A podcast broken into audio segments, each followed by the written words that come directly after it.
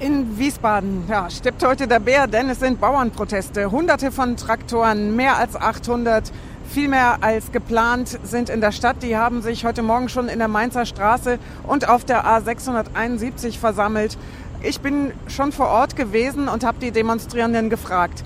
Die geplanten Kürzungen sind nur noch gering. Die Regierung hat ja einen Teil zurückgenommen. Warum protestieren sie trotzdem?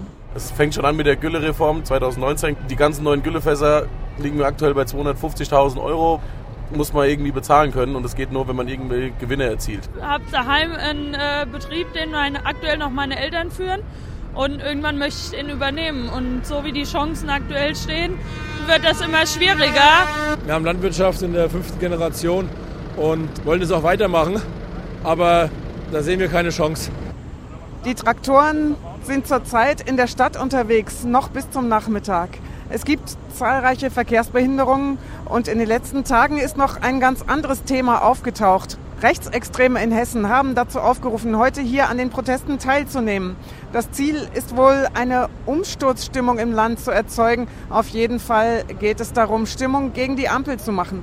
BKA und Verfassungsschutz haben das beobachtet. Auch die AfD Hessen hatte aufgerufen, an den Protesten teilzunehmen. Auch dazu habe ich gefragt. Was sagen Sie dazu, dass sich hier möglicherweise Rechtsextreme unter den Protest gemischt haben? Ja, mitbekommen haben wir das schon, aber wir als Landwirte distanzieren uns davon, weil wir nicht uns in irgendeine Ecke drängen lassen wollen. Ich sage jetzt mal einfach irgendwas stürzen, das funktioniert nicht. Damit kommen wir nicht weiter und das ist auch nicht das, was wir möchten. Ja, von den Brüdern distanzieren wir uns komplett. Die Landwirte sind alles andere als rechts. Hier vor Ort habe ich eine Landvolkfahne gesehen, ganz vorne im Protest, sehr präsent.